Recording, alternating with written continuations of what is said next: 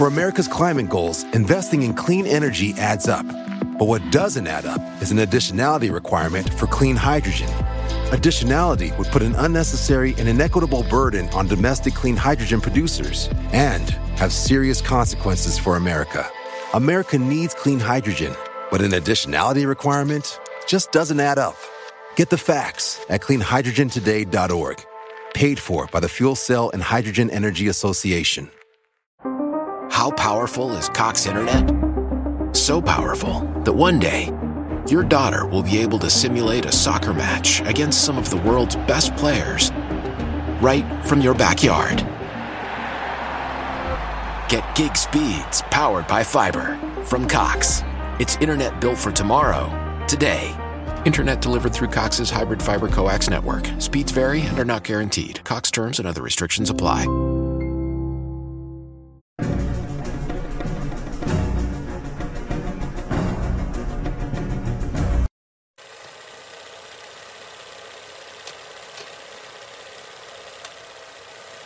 Hola, ¿qué tal amigos? Sean bienvenidos a un capítulo más de Podcast Extra Anormal.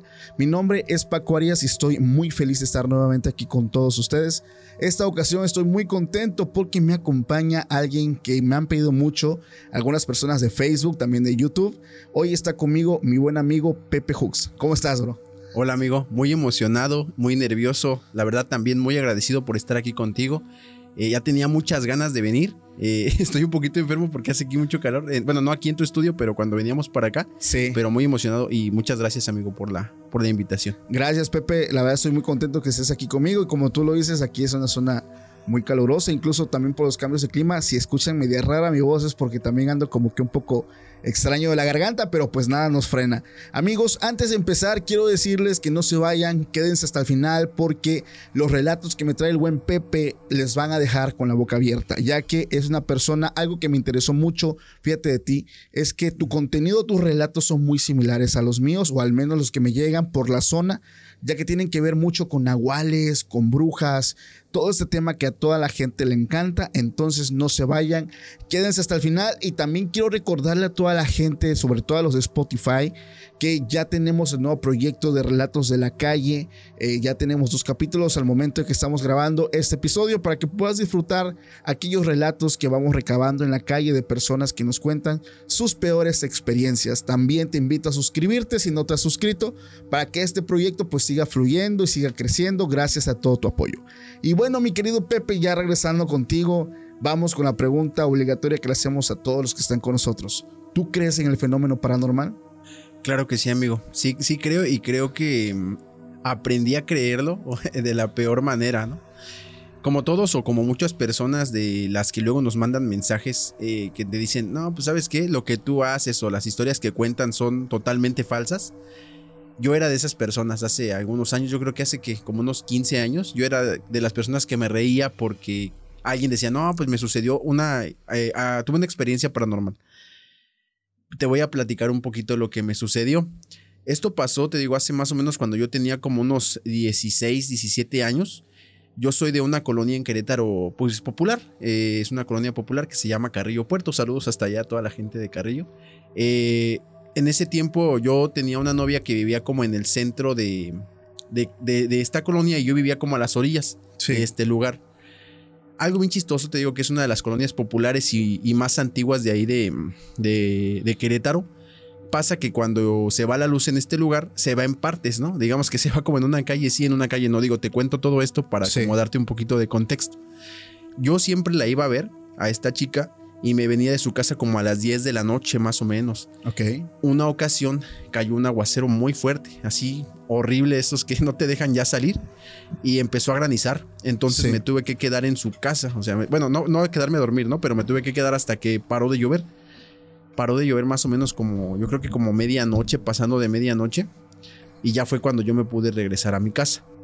Para esto, como te comentaba, se va la luz en algunas calles sí y en algunas calles no. Ok. Entonces yo ya venía para mi casa, pero para llegar a mi casa yo tenía que llegar, pasar por la, como las principales, la principal avenida de, de este lugar, pero se encharcaba. Y como es una avenida, pues pasan muchos carros. Entonces, ¿qué pasó? Opté por irme por una calle antes de la avenida principal y di vuelta, pero curioso, en esta calle no había luz, como te decía. A lo lejos yo podía ver que estaban pasando, que, en la siguiente calle, o sea, la calle, pues, la que cruzaba, sí había luz, pero era una calle así bastante larga, estaba completamente oscura. Y me animé a pasar por ahí porque vi que pasaron algunos carros y alumbraban con sus faros, ¿no? Entonces dije, no, pues no pasa nada, me voy, seguramente van a pasar algunos carros y me van a ir alumbrando todo el camino. Pasaron como dos. Ya después ya no pasó ninguno. Se quedó la calle completamente oscura en silencio. Pues ya era buena noche. Seguí caminando.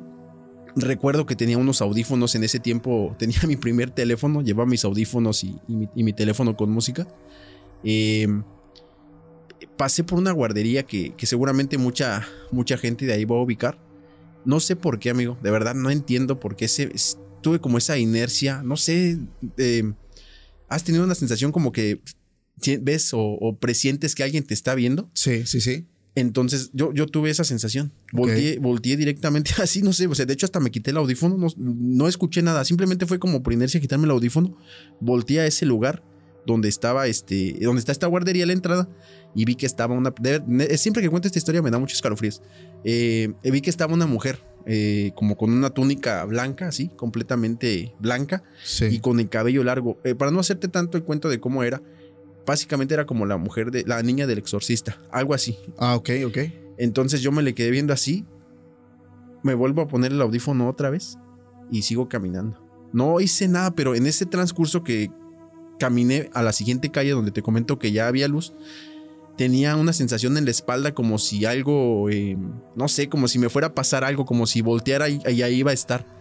Entonces solo, solo seguí caminando, me puse mi audífono, no recuerdo ni qué estaba escuchando, solamente seguí, seguí caminando por inercia. Di la vuelta en la otra calle. En la otra calle, pues te digo, ya había luz, pasaban carros, estaba un puesto de comida. Y este, y ya, volteé, no había nada, no pasó nada. Llegué a mi casa, me vieron muy pálido, me dijeron, yo no quería contar, porque mi mamá ya me había dicho, te va a pasar algo algún día. Pero como diciendo, eh, no sé, en este, pues, una colonia popular, entonces hay pues chavos que, que se dedican a cosas este, pues, ilícitas, ¿no? Ya. Entonces, mi mamá tenía ese miedo. Pero no, me pasó algo completamente diferente. Fue algo, algo paranormal que me hizo ya. Sí, algo que no tiene que ver con los vivos, ¿no? Como dicen por ahí. Exacto. Esa fue, yo creo que de la primera experiencia que yo me acuerdo. Sí. Así que, que sí me, me impactó bastante. Más adelante ya eh, escuché historias parecidas de otras personas que sí se acercaron a este ser y no tuvieron como que un, buen fin. Entonces dije, qué bueno que yo ni me acerqué porque no sé qué me hubiera pasado. Ok, eh, bueno, lo que yo entiendo es que viste algún tipo de ente, eh, digamos así, pero tú qué piensas que pudo haber sido el espíritu de alguna persona que en su momento estuvo viva, que, digamos que por alguna situación, ya sea eh, por, no sé, algún tipo de delincuencia o por causas naturales, ya no está con nosotros o viste algo todavía mucho más oscuro, algo, hablando de algún, no sé, algún demonio. ¿Qué piensas que pudo haber sido? Fíjate que tengo varias teorías. Eh, ya después platicando con algunos conocidos sobre, pues sobre este hecho, eh, resultó que en esta parte, en alguna ocasión, una, una maestra, em, ahí había una papelería en esa misma calle, exactamente más o menos a la misma altura donde estaba esta guardería. Sí. La, es la historia que se cuenta, no me consta, digo, es lo que me dijeron a mí. Eh, se, baja la, señora de, su camioneta, la deja encendida porque llevaba prisa por bajar a la, a la papelería a comprar unas cosas y, este, y empieza y, deja a sus hijos arriba de la camioneta. Entonces, cuando la señora ya iba saliendo de, la, de la papelería, los niños mueven, creo que era una, una, camioneta, no sé bien cómo, pero los niños algo movieron y la camioneta se fue hacia adelante, prensó a la señora contra la pared y la señora ahí falleció yo pienso que a lo mejor pudo haber sido este el espíritu de esta persona. Esa es una. Después también me dijeron que ahí alguien había visto a la llorona. Eh, entonces esa es otra. Y después te digo que también este escuché historias similares de otras personas que dicen que son brujas que se te presentan para ver si como que tú intentas algo con ellas. Eh, te pueden hacer algo malo. No sé si has escuchado este tipo de historias de, las personas que, que, salen de noche y a lo mejor andan tomando y se les hace fácil ver a, a una mujer se le acercan, la quieren como conquistar. Pero ya cuando se le acercan, pues le cambia el rostro o algo así. Y, terminan todos rasguñados o golpeados. O a veces hasta desvividos, ¿no? Sí. Entonces es. De hecho, ahí está mucho aquí en, la zona del sur del país. específicamente, no sé si es en Oaxaca, está la leyenda de la Matlacigua, que, que viene siendo algo similar. Ya lo he platicado anteriormente aquí en el canal, que es, se le aparece a personas, hombres, eh, en su mayoría que ya están alcoholizados. Eh, digamos que está como con un cierto estereotipo de personas como que así machistas, como que muy agresivos. Exclusivamente ese tipo de, de hombres se le aparece. Y no es un fantasma, de hecho es una mujer muy hermosa, sino que como tú lo dices, ya al momento de que tienen este acercamiento, ya la ven de diferente forma. También me recuerdas a esta leyenda, no sé si es del Salvador, de la mujer con rostro de caballo. También. es muy famosa. Pero antes de continuar, amigos, igual quiero comentarles que el buen Pepe Hooks también se dedica a crear contenido. Solamente antes que se me estaba pasando, recuérdanos tus redes sociales para que la gente igual pueda encontrarte. Claro que sí, amigo. Pues yo me dedico a eh, relatar historias paranormales. Mi canal en YouTube eh, me pueden encontrar como Pepe Hooks, J-U-X. En, Facebook igual como Pepe Hooks o Terror en Palabras. En Instagram como Pepe Hooks Oficial. Y pues ahí me pueden seguir, amigo. Ya estás, hermano. Oye, algo que me llama mucho la atención y te lo decía antes de empezar es que estoy viendo varios de tus videos y la mayoría, fíjate que me di cuenta que tienen que ver con brujas y nahuales. Sí. Está impresionante, digo, a mí también me han llegado varias historias que tienen que ver con brujas, con nahuales. Y son historias muy impactantes, digo yo, y, bastante de entretenimiento, porque la neta sí están, te entretienen mucho, ¿no? Pero ha habido alguna que a ti te haya impactado muchísimo que nos quieras contar. Hubo, hubo una historia, amigo, que sí me impactó bastante. De hecho, bueno, Ah, es que hay varias, la verdad no podría decirte una. Yo creo que son varias las que me impactan. A veces creo que la, gente te... hay, historias que se salen totalmente de la realidad que, si dices tú, no, hicieran un guion con esta película, seguramente se... Tremendo éxito. Sí, sí, sí, exactamente. Mira, ahorita te voy a platicar eh, una que yo creo que, que, es la que más, más me ha impactado. Te la voy a platicar a grandes rasgos, ¿va? Ok. Porque eh, pues es una historia pues bastante larga. Digo, si tenemos tiempo aquí, ahorita te la voy a Tú dale, no hay problema. Mira, me mandó un mensaje a una persona. Yo veía que esta mujer siempre le daba like a todos mis, a todas mis publicaciones y, me decía, oye, yo sí creo en Aguales. he tenido una experiencia. En una ocasión me mandó un mensaje y me dijo, oye, yo tengo una experiencia, te la voy a contar. Ah, sí, mándamela. Pasó un tiempo y me dijo, sí te la quiero contar, pero como que me da un poco de miedo y, no sé qué pueda pasar si te la cuento, porque sí es algo muy fuerte que pasó. Ok. Y dije, no, pues este, si tienes algún problema con que salga, pues no, no pasa nada, no me la mandes. O, si quieres que salga, pues le cambiamos algunas cosas para que no, no den contigo, ¿no? Sí.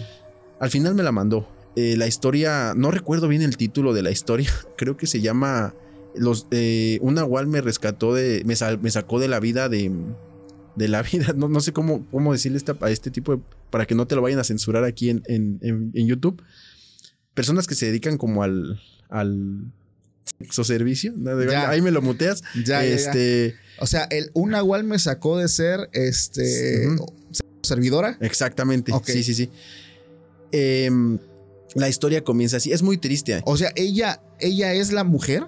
Ella es la mujer, amigo. Ok, ok. Sí, sí, sí. De hecho, cuando me la contó fue como. Es, como que me la relataba, pero tenía que a veces cuando me mandan las preguntas, yo tengo, digo, perdón, cuando me mandan las, eh, las historias, yo tengo después que hacer muchas preguntas para darle como que mayor información a la historia, porque luego como que te la mandan así muy este, sencilla y sí, pues tienes que meter, meter este, pues más información de la... Claro, enriquecerla. enriquecerla más.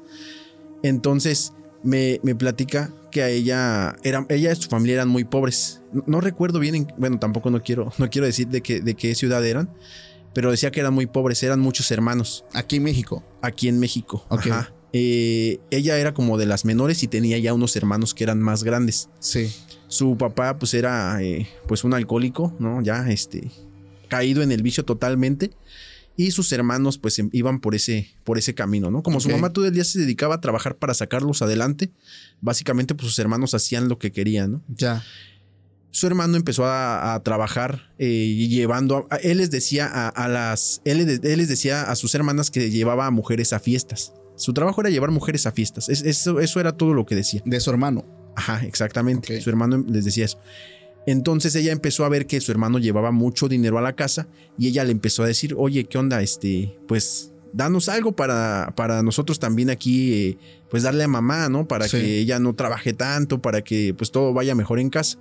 Entonces su hermano se, se molestó, tuvieron como una fuerte discusión, creo que hasta hubo golpes por ahí, y, em, y le dijo que no, que no, que ese dinero era de él y que él lo iba a ocupar en lo que él quisiera. Ok. Ella le siguió insistiendo, oye, ¿sabes qué? Pues yo también quiero trabajar en eso, ¿no? Yo, yo, soy, yo soy mujer, este, yo te puedo Sí. conseguir a mis amigas de la secundaria para que vayan contigo pues a las fiestas, ¿no? Pues qué puede, qué, qué complicado puede ser ir a una fiesta. Pues Sí. en la mente de una niña pues no te, No sabía. no sabes en en qué, en qué te puedes meter.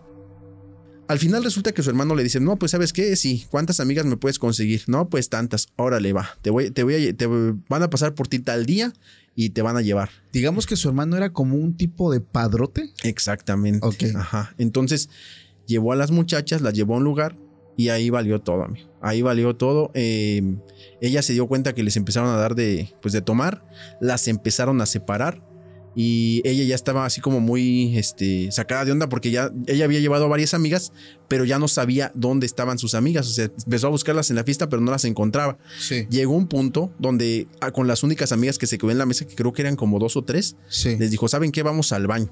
Pero cuando fueron al baño, un- uno de los guardias de seguridad las acompañó. O sea, ya estaba como que no, de aquí no van a salir nunca más. Llegaron al baño y ahí vieron a una persona que estaba parada en el baño de mujeres. Entonces, entonces se les hizo muy raro. E- ella comenta que nada más había dos baños. Sus amigas entraron y ella se quedó afuera. Y el señor le dijo, oye, ¿sabes qué? Le dio como los detalles de cómo poder escapar de ahí.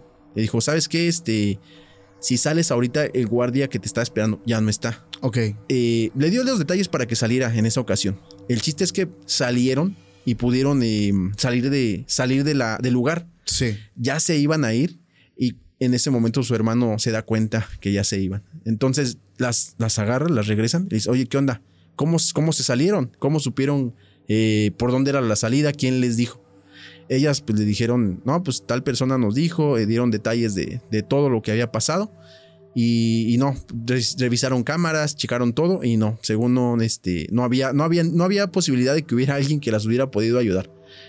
Pasó el tiempo, las llevan a, a, a ella, pues tiene ahí su, su, en, en este lugar la, la empiezan como a prohibir, se puede Sí. decir así. Eh, y la tenían pues recluida, secuestrada básicamente. O sea, su hermano tuvo el corazón Sí. de hacerlo. Sí, amigo. Por eso te digo que es una de las historias más fuertes que, que he pasado. Sí. Bueno, que me han contado. Eh, pasó, pasó, o sea, pasaron muchos años que ella estuvo ahí secuestrada. Después, este, la, la empezaron como a mover, ¿no? Porque ya era como que iba creciendo y le iban moviendo como de, ya no te queremos, ahora te vamos a mover por acá. Ya no te queremos, ahora te vamos a mover por acá. Llegó al punto donde la vendieron a, a un lugar en Guanajuato. Eh, este lugar era un, un, un, este, pues un rancho, a la, hacia el, un rancho. un rancho que estaba dominado por, por, por la persona que la compró. Prácticamente el gobierno, la policía y todo estaba eh, amafiado. amafiado con él. Entonces, Sí. este, mm, ella, pues la, la- la tenían ahí recluida, pero ahí, ahí era diferente porque decía que ella ya podía salir a ser mandado, ya podía, este, ya podía ir a, hacer bastantes cosas, pero no se podía ir del pueblo porque sabía el poder de esta persona. O sea, porque Claro. en algunas, ella, ella me comentaba que algunas otras personas, o algunas otras mujeres habían intentado escapar y pues no las no lo habían logrado. Exactamente. Entonces, eh, este, en eso estaba en una ocasión, decía que, que cuando los matones de este señor eh, tenían algún enfrentamiento con algún eh, con algunos rivales, ellos tenían que, ella, ella y otra mujer tenían que curarlos. La otra mujer que ayudaba ya eh, había sido enfermera antes de haber caído pues en esa en ese lugar y le enseñó todo, ¿no? Sí. Entonces, en una ocasión ella sale a como hacer las compras normal y, y se encuentra a un señor y, le, y el señor y lo, la ve y lo ve, ¿no? Se ven. Y ella recuerda que es el señor que había visto en el baño la vez que Hace años. hace atrás. años atrás, ajá. Y el señor le empieza a decir, oye, está aquí, este, pues ya le dice el nombre de, de la chava que era la enfermera. Oye, está aquí tal persona. Y ella se queda así como de, de verdad que sí, vea que sí está aquí. Yo las voy a rescatar, dile que no se preocupe. Pero que ella se quedó así como de que se sacó de onda y se fue. O sea, no, no dijo nada más y se fue. Le recordó que, bueno, creo que también en ese instante recordó que, oiga, usted fue el que me había, en esa ocasión me había ayudado y me ayudó a salir. y ya. O sea, fue como una charla muy breve. No llegaron a más. Eh, ella regresó al lugar, no le contó a nadie, pero a los días eh, los matones de este señor tuvieron como un enfrentamiento con, con, con, algo, ¿no? El chiste es que llegaron, llegó, llegó un, este, uno, de, uno de los matones con ellas y ellas lo empezaron a curar. Todo. Iba muy mal herido. Parecía como si le hubiera atacado una fiera así enorme. Sí. Y, y o sea, estaba moribundo. Pasó varios días así en cama, hasta y diciendo puras incoherencias, ¿no? Así como de le, arrancó la cabeza, no sé quién, y así, como puras incoherencias. Entonces, ya cuando recupera como la cordura, le preguntan que qué le había pasado. Lo que la, chava que, me mandó la historia y su amiga, la que era enfermera. Y les dice, no, pues saben, les, les cuenta. Lo que pasa es que otro compañero y yo andábamos dando un recorrido para ver que no, pues no hubiera pues nada, ¿no? Que no hubiera enemigos ni nada. Se encontraron a un señor ya de edad y les dijo que si le iba caminando, ¿no? Y que les despidió Raite, ¿no? Que más les dijo, oigan, es que más atrás se me descompuso mi camioneta. No, perdón, me, quedé sin gasolina. Estoy viendo, estoy caminando hacia algún pueblo, me dijeron que para acá había uno, para ver si, si puedo encontrar alguno. Dijeron, no, pues este, sí, pero este, ellos pues no se confiaron, ¿no? Porque pues tampoco no se confiaban de, de, de pues, cualquier persona. Le dijeron, no, pues saben, este, pues sí, este, sí le vamos a ayudar, pero eh, lo vamos a esposar. Entonces, el chiste es que lo esposaron en la camioneta, iba esposado atrás, y se subieron, lo subieron a la, camioneta con ellos, en medio. Y se fueron. O sea, iban, te, te, vamos a ayudar, te vamos a dejar allá y ya tú ves cómo le haces, ¿no? Pero cuando ya lo subieron a la camioneta, les empezó a preguntar cosas como de muy específicas sobre la persona, la mujer que era enfermera. Sí. Oye, esta persona así, ¿dónde la tiene? Entonces ellos empezaron como a decir, oye, ¿por qué nos estás preguntando estas cosas y nada más venías por gasolina? Entonces ahí es cuando como que lo quieren, pues sí, ya desvivir y esta persona se convierte en un, en un nahual. Se convierte en un nahual, los empieza a atacar, a uno de ellos lo desvive y deja a este chavo muy mal herido, que es al que, que, es al que llevan a... Al que están curando. Al que están curando. Eh, y, pero haz de cuenta que ya cuando termina de contarles esto, le empieza a pedir perdón a la, a la enfermera. Le dice, oye, perdóname, yo no te quise hacer nada, dile que no me vaya a hacer nada porque ya me amenazó, yo, yo no quiero este, tener problemas. El chiste es que al final sus heridas eran tan graves que lo tuvieron que mover. O sea, ya, ya no supieron qué pasó con él, simplemente supieron que lo tuvieron que mover. Pasaron los días, ellas siguieron pues haciendo su trabajo y en una ocasión, una noche que estaban como esperando sus clientes, las tenían como en una casa de, pues en una casa, ¿no? De, de citas, una casa de citas. Eh, eh, llega esta persona, bueno, empiezan a escuchar mm, en la casa como mucho ruido, ¿no? Ellas estaban en su rollo y empiezan a escuchar como mucho ruido, balas este, por todos lados, eh, gritos y todo. Y en eso ya ven que abren la puerta y era esta persona. Entonces, la que me manda la historia dice que ella vio que, era, esta, que era este señor que ella había visto años antes. Y, la muchacha que era su amiga, la enfermera, llega y lo abraza, se, se abraza, ¿no? Así se, empiezan a abrazar y dicen así como de, no, pues te quiero mucho y todo, ¿no? Ella no entendía qué estaba pasando porque pues no tenía sentido que, que estaba, la, que pues, estaba su amiga y este señor, ella los había visto a los dos, pero no sabía qué relación tenían empiezan a escuchar eh, como las sirenas de, de, las patrullas. Ellas ya sabían que en cuanto llegaran, pues se iba a arruinar si lo que fuera, porque pues, la, policía y todo estaba pues ahí con, con este señor, con el, con el dueño de ellas. Y este señor ya tenía todo planeado. Se las lleva, se van caminando pues entre el cerro, dice que caminaron pues muchas horas. Mm, llegan a un punto y el señor ya tenía como todo un campamento montado con cosas y ahí estuvieron varios días me dijo el número de chicas, ahorita ya no me acuerdo cuántas eran, pero dice que las empezó a ayudar a todas de una por una, las empezó a mover. O sea, empezó a moverlas, las empezó a llevar con su familia, las empezó el, a ayudar. El, supuesto Nahual. El Nahual, ajá. Em, después ella se acerca con él y le dice, oiga, ¿qué pasó? O sea, ¿por qué nos está ayudando? No, no entiendo. Resulta que este señor Nahual era de Veracruz, como la enfermera. La enfermera era su hija. Ah, era su ah, hija. ok, ok. De, terminó sus estudios. Em, no, recuerdo bien en qué parte de Veracruz terminó sus estudios de enfermería y se fue a la Ciudad de México a, ejercerlos. Sí. Cuando estaba ella en este, en este punto de ejercer su, su profesión, cae en una fiesta de estas. Y es donde es reclutada. Es donde es reclutada. Y cuando este señor se encuentra con la muchacha que me mandó la historia. Él estaba buscando ese día específicamente a su hija, pero justo porque ese día se lo aclaran, se la acababan de llevar a otra casa, por eso ya no la, ya no la encontró. Hasta muchos años después de que pasó todo, la, pudieron ayudar. Ella me comenta que después de ahí se fue a, Querétaro, se, estuvo trabajando en Querétaro algunos años y después de ahí pudo cruzar a los Estados Unidos y formó una familia. O sea, al final dijo, pues, formó una familia de mi hermano y mi mamá. dijo, me, bueno, me dice que su hermano está en la cárcel, terminó mal y su mamá falleció. Ya no la volvió a, no, a ver. Sí, fue una historia triste, pero creo que al final, pues tuvo un final un poquito. Pues, pues digamos que las cosas fueron cambiando y, fíjate que, como te lo decía, realmente aquí en la parte sur, y, digo, lo acabas de confirmar, la parte del sur del país, Veracruz, eh, Oaxaca, los estados más para, más para abajo, es donde se ve mucho este fenómeno del nahualismo. Y, me acabas de confirmar, por ejemplo, en este caso, el señor que es de Veracruz. Pero me sorprende bastante, fíjate, el nivel de anécdotas que se dan en esta parte. Yo te quiero contar una que no tenía preparada, pero. ¿Te acordaste? Me acordé ahorita. No, esta no tiene que ver tanto con el nahual. Tiene que ver con este tipo de espantos o entes pero de niños. Me acordé porque igual me la manda un seguidor, pero me la manda un seguidor de aquí cerca, de aquí cerca de, de aquí de Tuxtepec. Esta persona me dice que voy a omitir el nombre de la localidad porque por ahí ya me pusieron una infracción por decir luego exactamente los lugares.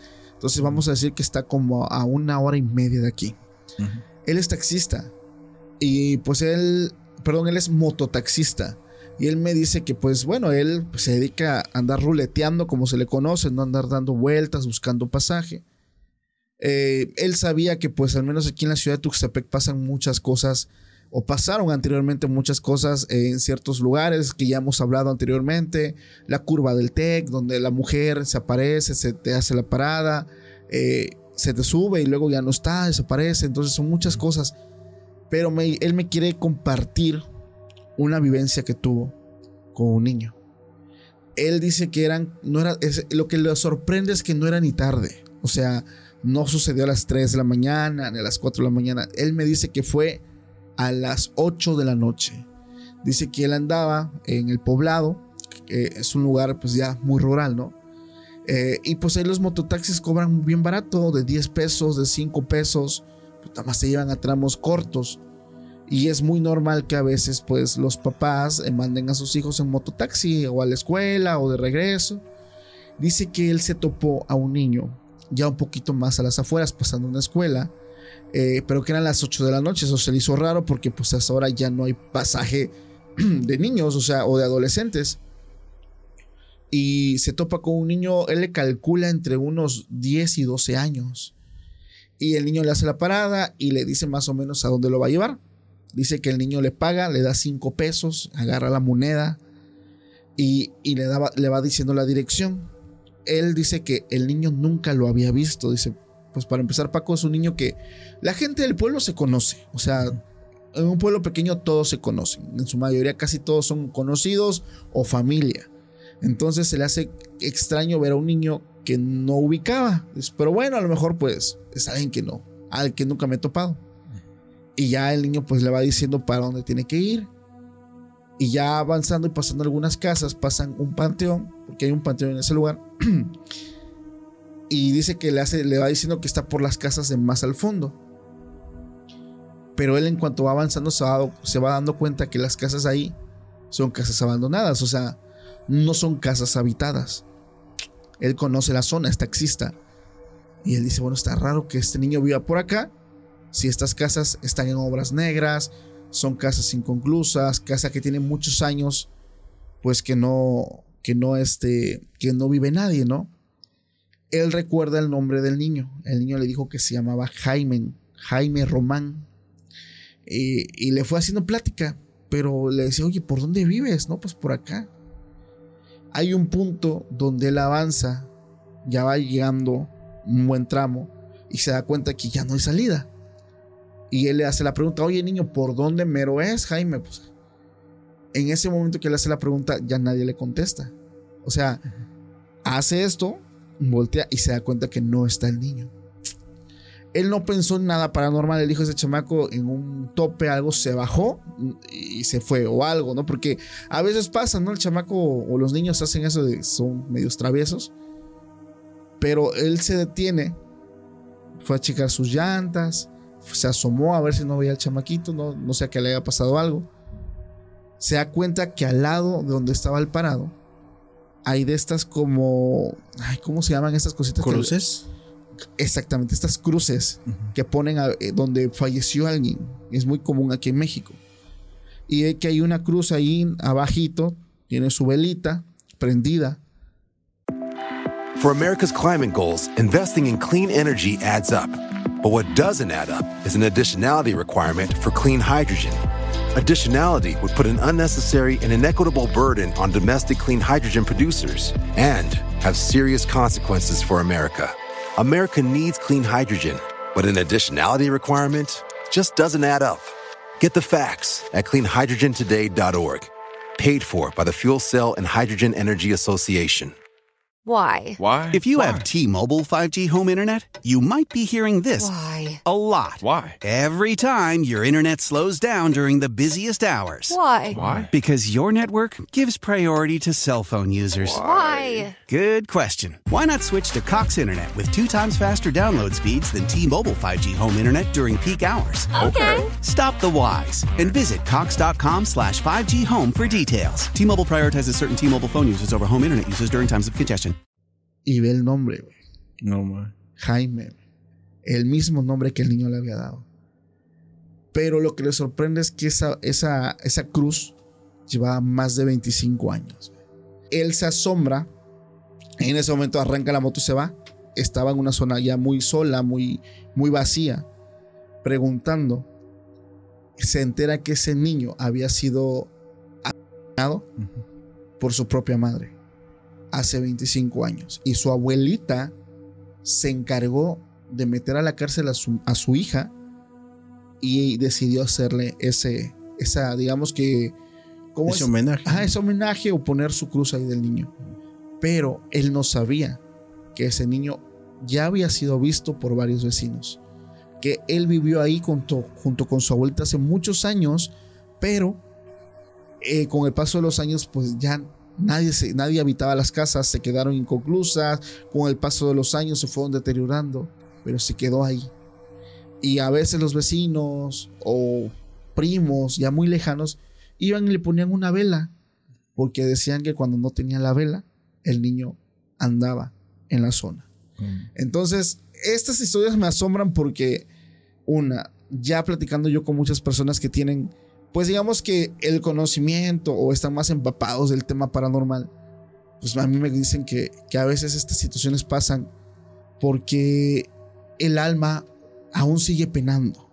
O sea, como que no, no logra trascender. Sí. Pero me llama mucho la atención que decían que si no le prendes la vela, el niño aparece. O sea, tienes que prenderle su velita para que el niño no haga sus Este. apariciones. Esté tranquilo, ¿no? Sí, pero no, o sea, la neta me sorprende ese tipo de historias. ¿Qué te parece a ti? ahorita que me contaste esta historia, me acordé de una que me mandaron, digo. ahorita me voy a ir acordando de varias. No recuerdo específicamente dónde pasó. Digo, ahí discúlpeme a la persona que me lo mandó. Sí. Pero esta persona me dice que él se dedicaba al transporte de personal. No sé si aquí se dé, pero no- en las zonas industriales eh, se da que pasa un, trans- un- un camión por la gente y las lleva al trabajo y luego las regresa a sus casas. Sí, sí, sí. Sí, sí hay. Sí hay. Ah, bueno. Sí. Entonces, eh, esto pasa, pasó en el norte. Él me dice que él llegó allá a vivir a un lugar. eh, recuerdo que es en un estado del norte, no recuerdo específicamente en dónde. Pero dice que empezó a trabajar en eso. Le gustaba mucho su trabajo. Sí. En una ocasión, una, uno de los choferes no se presentó a trabajar. Entonces a él su, pues su supervisor lo, lo mandó. Le dijo, oye, ¿sabes qué? Te voy a mandar a esta ruta. Le dijo, oye, es, es que yo no conozco. Realmente acabo de llegar aquí al, al estado y esta, esta ruta pues no la, no la conozco. Dijo, no te preocupes, mira, te voy a dar un mapita y te voy a ir explicando. Cualquier duda que tengas, me marcas y yo te voy explicando. Sí. Igual si no le preguntas a los chavos y ya que alguno de ellos te diga, pues por dónde te vayas, ¿no? Él pues dice, sí, yo, yo tenía muchas ganas de trabajar, iba entrando, entonces estaba con toda la actitud. Chiste es que se sube, ¿no? Se sube al, al, al camión y ve que se sube la gente, ¿no? No se llenó el camión en el que iba, me, recuerdo que me, me dijo. y empezó a manejar. O sea, iba- iban sentadas las personas en, en los, en los asientos nada más, pero hasta atrás él recuerda que no se había sentado nadie. Sí. En el transcurso del camino, él ve por su retrovisor y se percata que en la parte de hasta atrás había dos personas sentadas. Ya cuando iba adentrándose al, a este, al poblado, al último poblado donde iba a dejar a las personas, se da cuenta que estaban ahí atrás. Se le hizo muy raro, porque normalmente la gente lo que va haciendo cuando ya se va a bajar es que si están sentados hasta atrás, se van recorriendo, ¿no? Sí, ya los, los asientos se van bajando, se van recorriendo para poder bajarse rápido. Sin, en cambio, ellos se recorrieron hasta la parte de atrás y se le hizo bastante raro. Él pues no, no ubicaba a todas las personas, no ubicaba bien la ruta, entonces él siguió hasta donde le dijeron. Sí. Terminó y, y, le- y volteó a ver a los, a los compañeros que estaban hasta atrás y les dijo, oigan, eh, pues aquí termina la ruta, ¿no? Este, no se van a bajar. Y les dijeron, oye, oye, ¿sabes qué? Sí, pero nos bajamos aquí pasando, eh, creo que era un puente. Pa- pasando el puente y nos bajamos. Este, no sé si nos puedas tirar, echar la mano porque ya es noche y pues que nos dejes ahí. Sí. Él aceptó, dijo, pues ya, ya es noche. Dijo, los acerco poquito y sirve que no les pasa nada, ¿no? Eh, haz de cuenta que los va, los deja y en cuanto se bajan, eh, se escuchó así como un, un fuerte, como un, como haz de cuenta como si hubiera pegado, como si hubieran chocado contra el camión. Cuando él se baja rápido, reci- se- recién se habían bajado los, los chicos y se va a, a dar como que la vuelta, ¿no? Para ver si no había pasado algo, si no, si no se habían caído o si no alguien le había dado un golpe al camión por alguna razón Sí.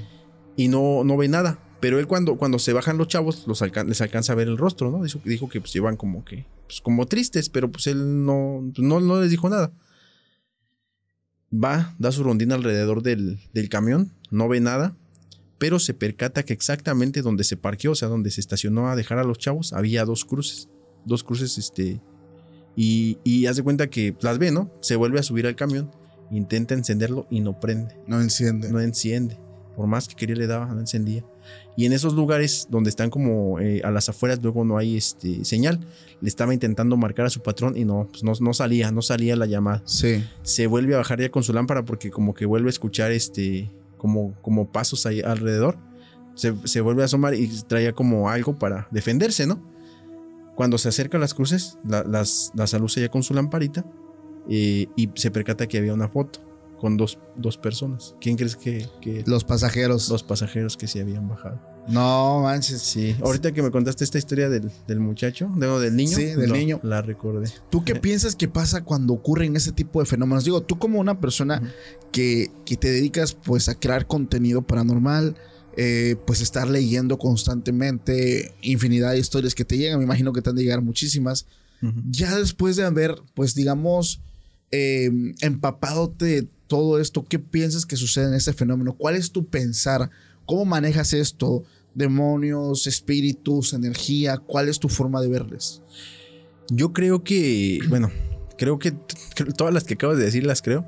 En, en específico en esta, en este, en este tema, en este tipo de situaciones, creo que sí es el alma que se queda vagando. Como que Sí. si fallecen en una, en una circunstancia mm, Trágica. trágica, no se dan cuenta que ya no están aquí. O sea, Sí. Yo creo que es como que tan rápido que ni siquiera te das cuenta que ya no estás. O sea, es un abrir y cerrar de ojos.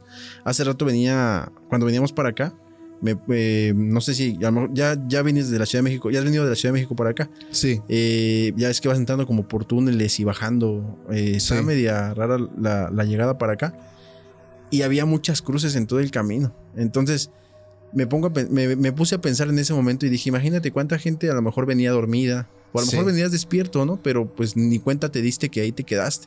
Pues tu alma ahí se queda. Entonces por eso pasa que muchas veces en las carreteras ves que va gente caminando o te pasa que ves este tipo de fenómenos. Y es que también las experiencias en carretera son un enigma. Me imagino que también te han llegado un chingo de, de traileros. Cuéntala, cuéntala. Digo, a mí me encanta escuchar las historias de traileros. Eh, pues ahora sí que como tú lo dices, la gente a veces pasa esto tan rápido que no se dan cuenta que mueren. Ujú. Y la gente va a decir, ay, ¿cómo no se da cuenta que mueren? Y es que algo que lo dije también cuando grabé con, con Chema, con Pepe y Chema, que le mando un saludo, es que el tiempo es relativo, hermano. O sea, el tiempo no es igual, hablando en dimensiones. Para nosotros estamos acostumbrados a ver el tiempo que una hora, pues son 60 minutos, compuesto por segundos y así. Entonces, el tiempo es muy diferente. El tiempo cambia.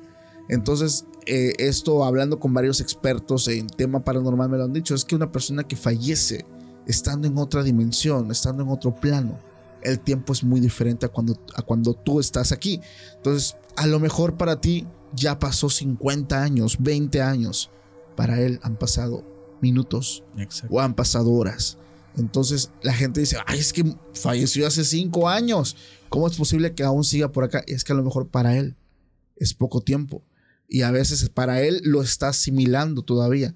Entonces es un fenómeno muy interesante, muy enigmático, muy, eh, digamos, misterioso. Porque nadie sabe que hay más allá de la muerte. Digo, muchos tenemos la creencia de que hay vida después de la vida o de que hay vida después de la muerte. Hay tantas cosas, pero pues realmente nadie de este siglo o nadie de, estas, de, de esta época ha regresado de la muerte como para decir esto es lo que hay. Pero nosotros siempre nos basamos tanto en experiencias como en leyendas, como en anécdotas, que es como nosotros como que vamos formulando pues este pensar y vamos creando pues este contexto. Pero retomando el tema de las, de las anécdotas, me dijiste que traes una muy buena que tiene que ver con, con este, camioneros o con carreteras, Con bro. Un tráiler. Mira, no es tanto como, bueno, no sé cómo lo puedas identificar tú. Eh, yo por ahí le di como un significado a su, a su historia. De hecho, él hasta la fecha me dice que no se explica lo que sucedió. Ok, De hecho, la historia pues no la he sacado. Apenas va a salir. Digo, este, no sé cuándo salga este podcast, pero. Uh, pues una, una exclusiva. Entonces, yo creo que la saco después de que lo saques para, para que sea exclusiva Va. aquí. Eh, est- eh, me platica esta persona que es trailero. Él es de un lugar en el Estado de México que se llama Cotitlán Izcalli. sí. En esa ocasión, a él le habían pedido ir a recoger una mercancía al estado, a la Ciudad de México. Tenía que ir a la Ciudad de México a recoger la mercancía para llevarla hasta Monterrey, Nuevo León, pero era de urgencia. Entonces de cuenta que así como le avisaron, él se fue, ni comió ni nada. Este, simplemente se fue a llevar la a, a recoger la mercancía. Y no, no, bueno, te digo que no había comido para darte un poquito de contexto de la situación Sí. comenta que llega, cargan y él aprovecha para dormirse un rato porque no había dormido muy bien y pues como para no ir muy cansado durante el camino. Ya no comió, entonces iba descansado pero sin comer, ¿no? Terminan de subir la mercancía como eso de las 7 de la noche más o menos y se tiende, ¿no? Para Monterrey. ¿Has escuchado los famosos pueblos fantasmas? Me imagino Sí, que sí. sí. Esto va por ahí más o menos. Comenta que él iba pasando San Luis Potosí, o sea, pasó Querétaro, la desviación para San Luis Potosí, pasa a la capital de San Luis Potosí, eh, ya para, para, llegar, para llegar a Matehuala, y en esta parte comenta él que él recordaba que pues hay una- un tramo que está como, como desértico, o sea, como que no hay nada. Sí. Pero él decía, ¿sabes qué? Pues ah, tengo tanta hambre que ahorita en donde, me, donde vea algo me voy a parar y me voy a echar un café y lo que encuentre porque ya no aguanto. En esas iba cuando a lo lejos ve unas lucecitas como casas. Se le empieza a hacer curioso porque él recordaba ya varias veces que había pasado por ahí Que no había y nada. no había nada. O sea, decía, pues es que aquí no, pues no hay nada. O sea, tengo muchos años dedicándome a esto y aquí Sí, no había esto. Ya pero- conocen las rutas. Exactamente. Pero como ya era de noche, pensó que a lo mejor se estaba confundiendo y por el hambre dijo, pues a lo mejor ya por ahí se me estaban ahí cruzando los cables. Recuerda que llegó así a, a- a una callecita que daba así al, al lado de la carretera específicamente y Sí. estaba muy alusada, algo muy extraño para un pueblo tan pequeñito. Él entra con el tráiler, a pesar de que la calle era muy estrecha, él pudo entrar sin problema. Entró y iba viendo las casas, ¿no? O sea, la- él recuerda que las casas eran muy coloridas, como de pueblito mágico, más o menos. Sí. Y mm, él siguió, pero se le hizo curioso que, que no había gente en la calle. O sea, estaba muy alumbrado el pueblito y todo, pero no había nadie en la calle, estaba solo. Y empezó a ver las casas. Eh, tenían las puertas abiertas, había cosas, pero no, no se veía gente, como si la gente hubiera dejado sus cosas y se hubiera ido. Ajá. Él bajó el, el cristal como para ver este, si escuchaba algo y empezó a sentir un calor horrible, o sea, así como, como un- él, él menciona que como si cuando estás muy cerca de una fogata que te quema eh, Sí. eh, la, la- como, sí, la, la sensación de, Del de calor. las llamas, ajá. Y mejor cerró, el, cerró su vidrio y prendió el clima. Dice, pues mi, mi tráiler traía clima, ¿para qué me estaba exponiendo a, ese, a eso, no? Él recuerda que llegó hasta el final del pueblo y ya como que le empezó a dar mala espina. Entonces que mejor ya dio vuelta y se, se regresó a la salida. Cuando ya iba de salida, se... eh, no, no- él no, no sabe por qué, volteó por el retrovisor hacia atrás. vio que había una mujer parada en una de las casas y le empezó a decir así, que vinieran. Se, él- se le hizo muy extraño porque pues durante todo el recorrido, el, todo el recorrido no había visto a nadie y ya cuando iba para afuera salió esta persona y él pues no, le empezó a dar como un escalofrío muy, muy, muy raro y, y decidió seguir su camino. Sí. Siguió su camino y en eso vuelve a voltear por el retrovisor. Ve que esta, esta cosa, no, no sabe- por eso te digo que no sé si, no, no sé, hasta la fecha yo no, no sé, bueno, tampoco le supe decir qué pudo haber sido, pero ve que venía corriendo atrás del tráiler a una velocidad, pues, que no Inhumana. inhumana, exactamente. Pero, pero él pudo percatarse que no venía como tal pisando el piso, sino que venía como flotando. O sea, Ok. no, no se le veían los pies en el piso. Pero y venía muy rápido hacia el tráiler. Entonces, como que por la inercia de que el miedo y todo, se le apagó el tráiler. que le apagó el tráiler. Dice que él ya pensaba que ahí iba, ahí iba a quedar. Que no, no Sí. sabía qué iba a pasar, pero que ahí iba a quedar. En eso, pues, intentó otra vez, prendió el tráiler y aceleró. Dice que hasta la mercancía no le importó, pero así, aceleró, se fue rápido. Salió de ahí.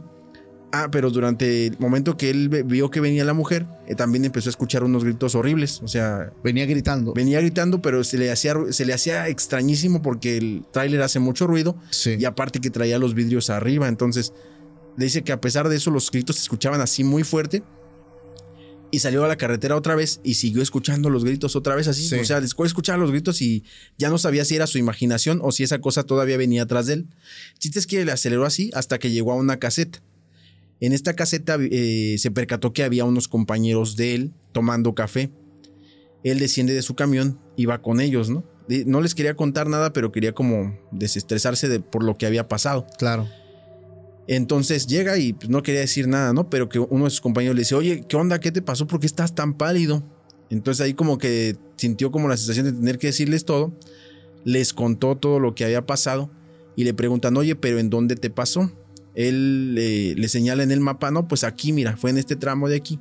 Y todos, todos los que estaban ahí, eh, todos los traileros que estaban en ese lugar están de acuerdo que ahí no había nada. O sea, eh, ¿sabes qué es que ahí no hay nada? Ahí es un lugar desértico, ahí no hay Sí. absolutamente nada. En eso estaban discutiendo de que sí, que no. Se acerca otro, otro, otro compañero que iba como llegando, ¿no? Y le dice, oye, bueno, le decían güero, ¿no? Me- él me pone que le dicen güero. Oye, güero, ¿qué, este, qué, te, qué le pasó a tu tráiler? Eh, ¿dónde, ¿Dónde pegaste o con quién chocaste? ¿O qué te hicieron? No, ¿por qué? No, pues nada, o sea, yo venía normal, no, nada, me, cargaron, no, no vi nada. Es que traes como, pues sí, como si estuvieran rasguñado atrás, o sea, como si estuvieras rayado el, el tráiler con algo que se fue a asomar, se, fue, se fueron a asomar a, a ver la caja y traía como unos rasguños la caja del tráiler como si le hubieran hecho con unas garras Wow. eh, al, al tráiler, o sea, fue algo Sí. impactante.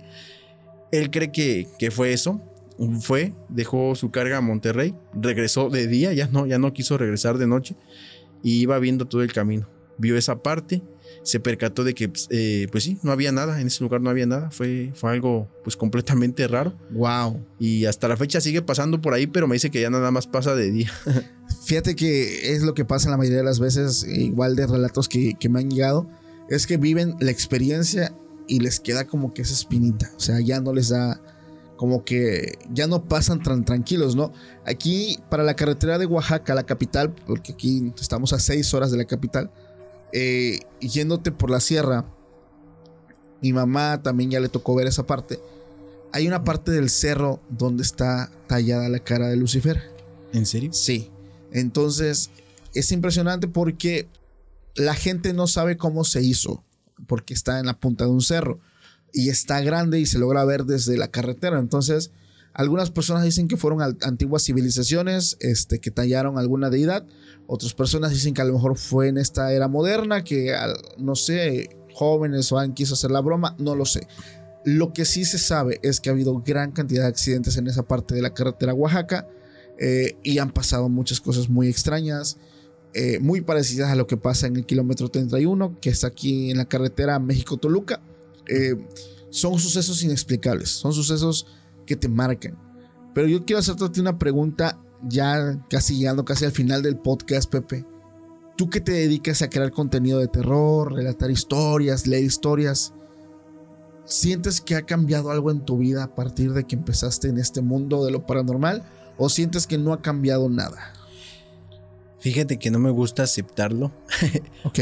por el hecho de que creo que si lo acepto, como que le doy más entrada a, a ciertas cosas. Sí me han pasado bastantes cosas Sí.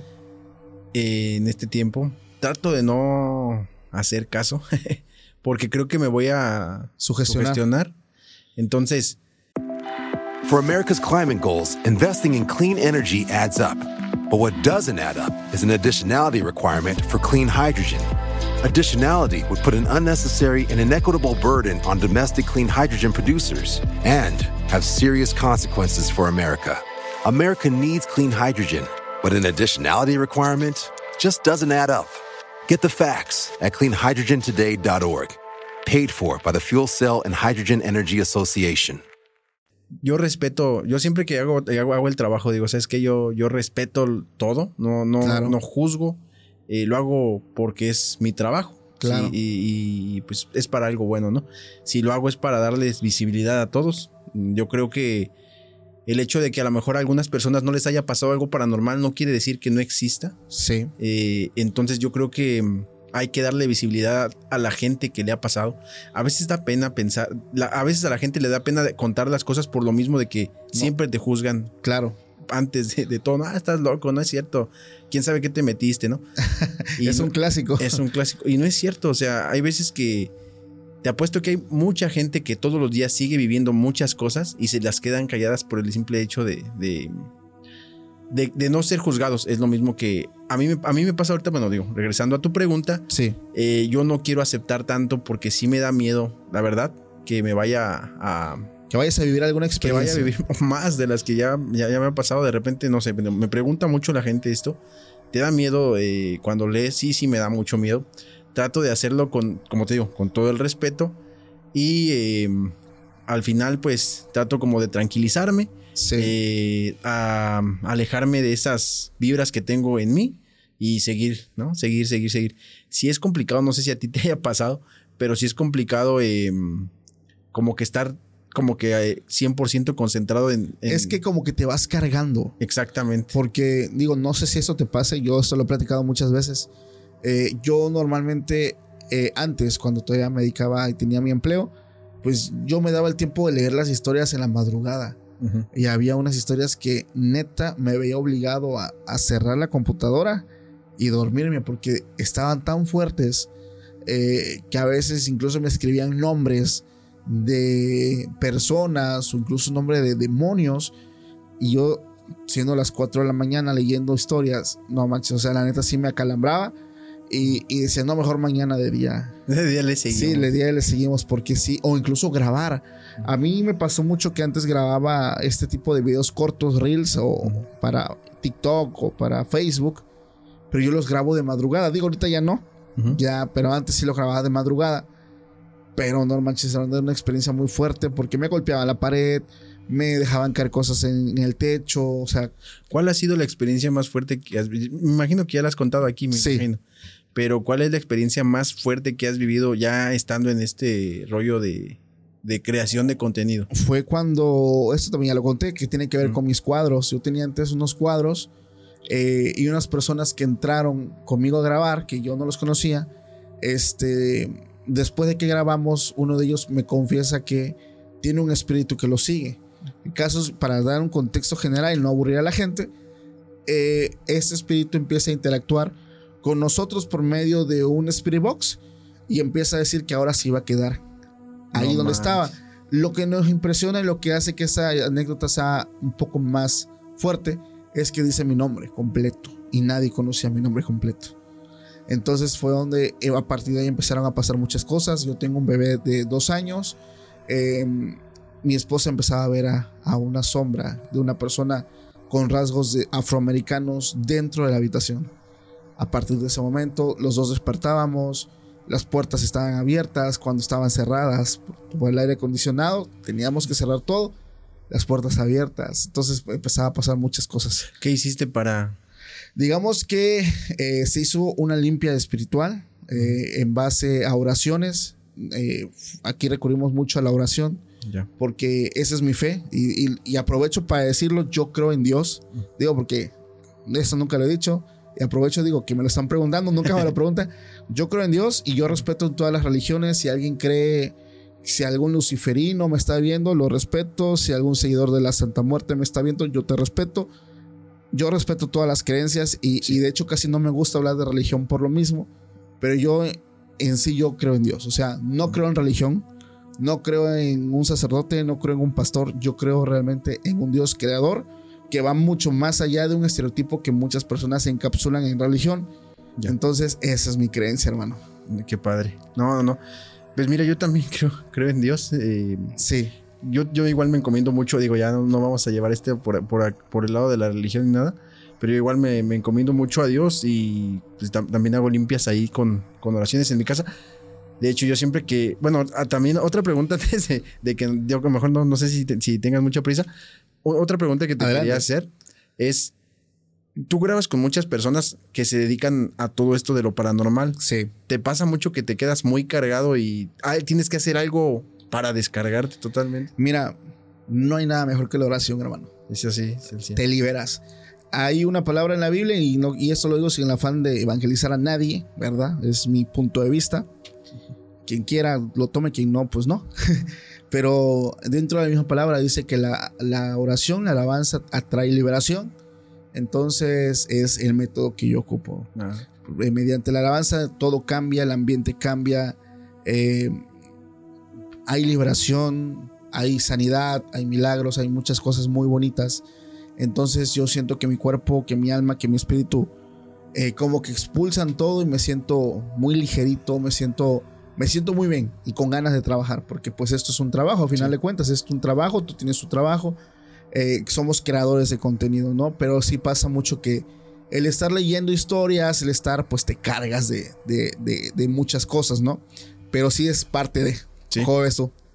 Sí, pues sí, si, si queremos eh, seguir trayendo este tipo de contenido a la, a la gente, pues de alguna forma también tenemos que estar nosotros bien para podérselos Claro. seguir llevando. Sí. Hermano, una historia con la que te quieras despedir en esta noche de relatos. La última historia, a ver. El- ah, esta, esta historia está muy buena. Dale, dale, dale. Eh, Se llama El Brujo Vudú de Tepito. El brujo vudú de Tepito. Ajá. Esta historia me la contó eh, una persona muy cercana a mí. De hecho, bueno, puedo decir quién es. No, no, no voy a decir su nombre. Es mi mecánico. Ok. Me, en una ocasión eh, estuvimos hablando de que yo hacía eh, contenido paranormal Sí. y me empezó a contar una historia. Me- bueno, se llama El Brujo Vudú de Tepito. Fíjate. Eh, él me comentó que él tenía un amigo que se dedicaba a hacer brujería vudú. Ok. Él era de aquí de México, de- exactamente de Tepito, pero mucho tiempo estuvo viviendo en África, donde eh, pues adquirió todo este rollo Conocimiento. de todo este conocimiento, perdón, todo este conocimiento de, de la magia vudú.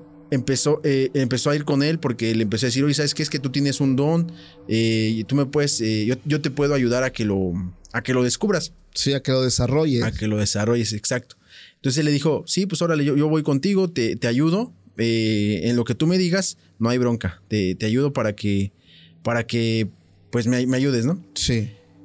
Dice que en una ocasión estaba con él y llegó una persona que se veía que tenía mucho dinero. Le dijo, oye, este, ya vengo a que me hagas el, el trabajo. Y, Sí. Oye, está, y el brujo le contestó, ¿estás seguro de lo que vas a hacer? Porque lo que vas a hacer no, no te, va, te va a costar mucho, tanto económico como espiritual. Ok. ¿Estás seguro de lo que vas a hacer? Sí, sí, estoy seguro. Pero tú me aseguras que, va pa- que, que me, me vas a hacer el trabajo. Sí, entonces entraron a una habitación. Él le, el brujo le pidió a- a- al, al muchacho este que tomara dos piedras. Tomó, las tomó en las manos y le dijo: ¿Sabes qué? Voy a empezar a hacer eh, unas, eh, pues sí, unas oraciones.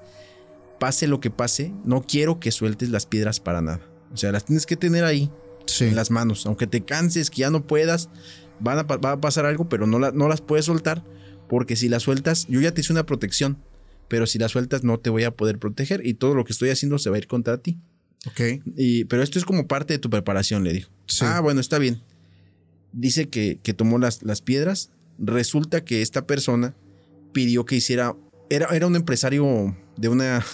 Pues de un lugar muy, Prestigioso. muy prestigioso en la Ciudad de México, eh, quería que desvivieran a su socio. Tenía un socio esta persona, quería que lo desvivieran por medio de la magia vudú, para que no hubiera como que ningún indicio de que él había estado ahí de por medio, ¿no? Sí, quería algo que fuera, ¿cómo se dice? Eh, Desde las sombras, ¿no? Exactamente. Entonces, él tomó las piedras y el brujo empezó a hacer una oración. Empezó a hacer unas oraciones ahí. Eh, puso un- un- unas veladoras, unos inciensos y puso el monito, famoso, no sé si has visto el monito vudú, el, Sí. el que siempre ponen. Lo- Sí. Lo, puso así acostado en medio de, de- de las veladoras en el piso. Y me dice, Pepe, no me lo vas a creer. Cuando empezó a hacer las oraciones, yo tenía los ojos abiertos, estaba ahí el señor y estaba el brujo. El monito se puso de pie. ¿Cómo? Se paró. Se paró, ajá. ¿Cómo que se puso de pie? Sí, se puso de pie, estaba ahí, de pie. Y se empezó a moverse, y se empezó a caminar, como haciendo movimientos. O sea, iba para un lado, iba para otro, como que se sentaba, luego hacía otras cosas. Resulta que esta persona, el, el empresario, le había llevado cosas de su socio, o sea, ropa, cosas, Sí, para poder que hacer hicieron este- el con que muñeco, hicieron ¿no? el muñeco. Sí. Y le dijo, oye, le dijo, ya, ya estamos iniciando. Este, ¿estás seguro de, de lo que voy a hacer? Pero sí, dice, pero pues, ¿qué estás haciéndome un truco de magia aquí? Dice, mira, el muñeco vudú representa a tu socio. Lo que está haciendo ahorita el muñeco es lo que está haciendo tu socio. Se, te digo, se veía como que el monito se movía. ¿Dónde está tu socio ahorita? No, pues está en la oficina. Pues mira, se ve que camina, se sienta. Yo creo que está en su oficina caminando, se sienta, está tomando alguna llamada, está haciendo algo. Pero se ve que está ahí. Ok, ¿seguro que quieres que sigamos? Sí, sí, sí. ¿Quieres que sea rápido o que sufra? Quiero que sufra, le dijo el empresario. Sí. ¿Estás seguro? Te recuerdo que todo lo que tú me pidas, te- tanto te está costando monetariamente y entre más te espiritualmente te va a costar más. Sí. Sí, sí, estoy de acuerdo. Saca una aguja eh, muy grande y se la clava al muñequito, en el, eh, se le empieza a clavar en el corazón. Dice que el muñequito empezó a dar unos, unos gritos horribles, pero horribles, así que, que mm, O sea, salía ruido del muñeco. del muñeco, o sea, se escuchaban como si estuviera gritando, pero no eran unos gritos como de humanos, sino que eran unos gritos horribles, como un chillido muy penetrante.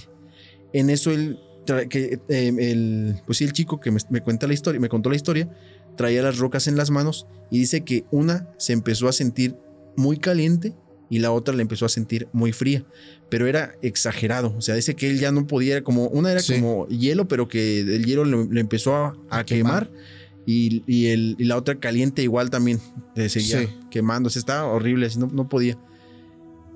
Eh, yo creo que al, al empresario le, le costó tanto ver cómo se retorcía el monito porque se retorcía y gritaba que le dijo, no, ¿sabes qué? O sea, se volteó y dijo, no, no, no, ya, ya, acaba con él. Entonces ya el, el, el- el brujo vudú le terminó de clavar la, la- la aguja en, en el corazón y el monito falleció. o sea, Bueno, se, dejó de des- mover. se desvaneció, ajá. Él le, dijo, ya el trabajo está terminado. Y, y si yo estaba ahí, dice, yo estaba ahí escuchando toda la conversación. Oye, le dice el empresario, pero te voy a pagar, pero ¿cómo estoy, cómo estoy seguro de que sí es cierto que me acabas de hacer el trabajo? Dice, pues marca, márcale, este, a, a donde tú quieras, para, o, o asegúrate ahorita para que Sí. me pagues. Eh, bueno, ya. En eso saca su celular, le, le mar- marca directo a la oficina, a, su secretaria, y le dice, o le pregunta, oye, este, mi socio, ah, está en su oficina, este, ahí, ahí está, está en una, está en una llamada. Eh, ¿Te urge que lo contacte? Ah, este, no, nada más dile que, que no voy a poder llegar a la siguiente junta, pero no sé si le puedas ir a decir y ahorita te regreso la llamada para ver qué, me, qué te dijo. Cuelga, eh, pasan unos minutos, la- le regresan la llamada y le dice, oye, ¿sabes qué? Es que es- está tirado, no responde, no reacciona, este, estamos haciendo de todo, ya le marqué una ambulancia, pero no, no, este, está, está desvanecido, creo Wow. que está muerto. El chiste es que al final sí, sí, este, sí había pasado. ¿Qué, le pasó a mi mecánico? Ahorita me dice que él me, me mostró porque ese día traía una pieza ahí bien caliente. Me dice, esta es donde ya no... O sea, si toco yo algo muy, muy caliente no siento nada. Y si en esta hace mucho frío, no siento nada.